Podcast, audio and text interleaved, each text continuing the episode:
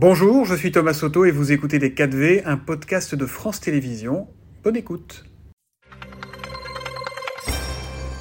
Bonjour et bienvenue dans les 4V. Merci, bonjour. On parlait voiture à l'instant. On sait que demain, 15 novembre, euh, l'aide, euh, la, la, subvention au litre d'essence va passer de 30 à, 10 centimes. Comment jongler entre la maîtrise des dépenses publiques et euh, la nécessité évidemment d'aider les Français écrasés par l'inflation?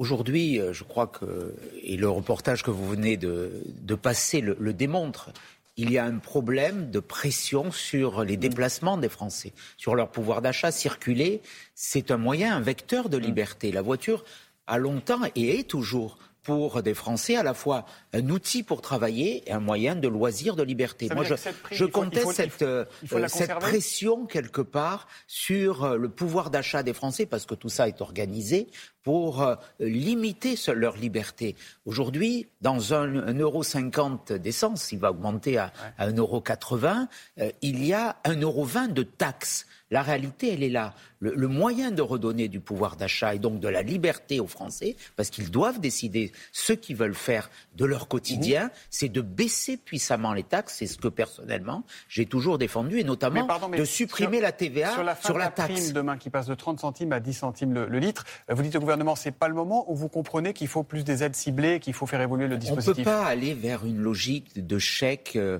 quelque part sans provision, parce mm. que ces chèques, euh, ils accumulent une dette incroyable, et cette dette, elle nourrit l'augmentation des impôts. Donc c'est un cercle vicieux. Ce qu'il faut, les impôts qui n'ont pas augmenté depuis 2017.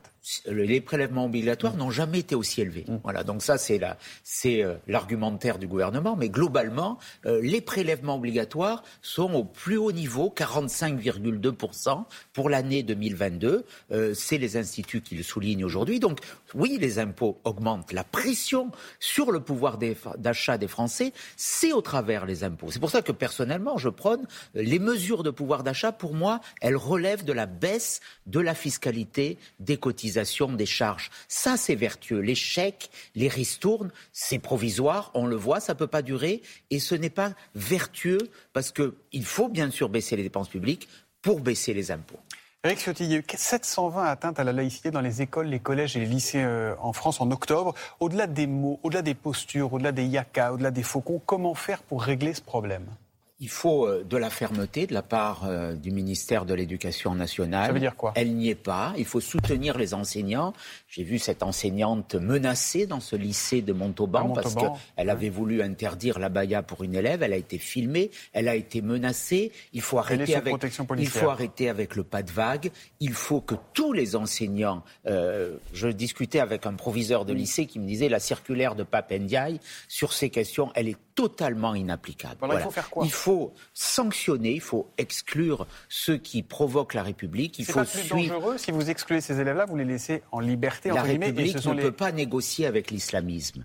Donc quitte à ce qu'ils se radicalisent en dehors. Il y a des gens qui provoquent, ils doivent être suivis parce que c'est un signe aussi de radicalisation, sans doute de leur famille, de pression, mais euh, il doit y avoir des règles intangible. La République, elle ne peut pas céder face à l'islamisme. Qu'a-t-on fait depuis l'assassinat de Samuel Paty? Est-ce qu'on a mieux protégé les enseignants? Est-ce qu'on a mis des garde-fous? Je ne le crois pas. Donc il faut du courage, il faut de la fermeté, il faut des sanctions, et puis il faudra peut-être, et là c'est la réponse, une nouvelle réponse, c'est le port de l'uniforme à l'école. Vous êtes favorable, vous aussi Comme Aurélien Pradier, qui lui bah, aussi est... Je l'ai défendu dès, 2016. C'est un amendement à l'Assemblée nationale.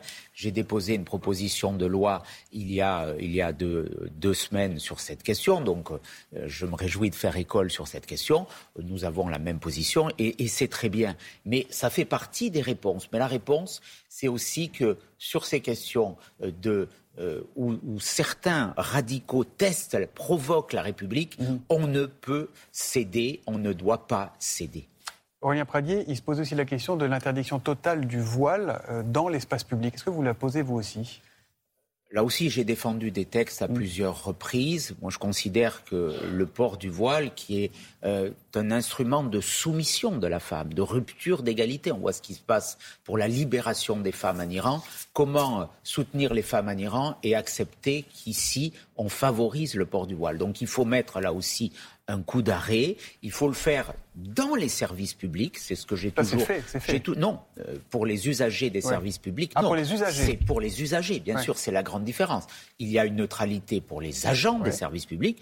Moi, ce que j'ai toujours réclamé, c'est qu'il y ait une neutralité aussi pour les usagers. Quand on va dans le guichet d'une caisse d'assurance sociale, quand on va euh, dans une mairie, quand on va dans une file d'attente pour une consultation mm. euh, dans l'hôpital public, eh bien, on ne porte pas de signe religieux qui impose ses appartenances aux autres. Voilà, si on fait déjà ça, ça sera un grand pas et un grand coup d'arrêt. Éric Ciotti, vous êtes très sévère avec le gouvernement qui a permis à l'Ocean Viking d'accoster en France et de permettre aux 230 personnes qui se trouvaient à bord, euh, qui avaient été secourues en mer, de, de débarquer. Qu'est-ce que vous auriez fait, vous, avec ce bateau? J'aurais refusé que ce bateau arrive.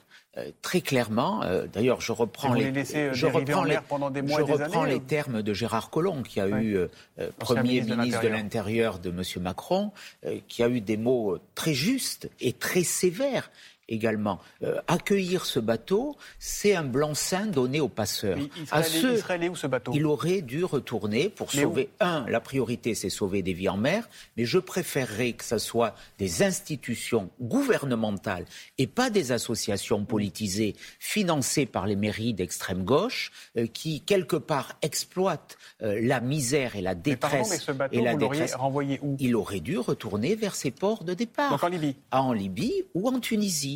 Et, vous savez, je suis député des Alpes-Maritimes. Il y a environ 150 interpellations par jour à la frontière italienne. Mm. Euh, à Menton, un tiers des interpellations, ce sont des ressortissants tunisiens. Ça veut dire que le premier point de départ aujourd'hui, c'est la Tunisie. La Tunisie, c'est un État structuré. Il y a un la Libye, c'est plus compliqué. Il y a un renvoyer le bateau en Libye, c'est les renvoyer à la mort pour il. Y a, il y a la Tunisie, il y a des moyens de sauver des mm. vies. Mais... Est-ce que vous ne confondez pas, Eric Ciotti, l'impératif d'humanité dans l'urgence, l'assistance à être humain en danger et la nécessité, par ailleurs, d'avoir un débat de fond sur le sujet? Mais cette fausse humanité, elle a conduit à 22 000 morts en Méditerranée. Euh, la seule réponse pour sauver des vies, la seule réponse humaine, c'est qu'on empêche le départ de ces mm. bateaux qu'on empêche, ou qu'on combatte, y compris sur le continent africain, Mais on sait que ça ne se fera pas ces réseaux de traîtres humains. Je, je, parlais avec un représentant euh, du gouvernement français qui travaille dans la discrétion au Niger et qui me dit il y a des réseaux de passeurs où il y a 4, 500 000, 4 à 500 000 personnes qui sont pris en main par des passeurs qui attendent de venir sur le continent européen plus on lancera des appels d'air. Et le ministre de l'Intérieur le fait aussi, avec le signe sur la régularisation par le travail. Tout ça nourrira les filières de passeurs. Donc le problème, il se réglera à la source. Dès qu'un migrant arrive en Europe, je dirais que c'est trop tard on ne le renverra pas. Parce que nos dispositifs sont trop faibles, il faut les renforcer. Quand on a appris qu'ils allaient pouvoir faire escale en France, vous avez tweeté euh, ceci. Les migrants de l'Océan Viking seront logés dans un village de vacances de la presqu'île de Gien. Ce gouvernement a perdu tout sens de la raison. C'est une provocation pour tant de Français qui souffrent et sont privés de logement. C'était faux. Ce n'était pas la vérité.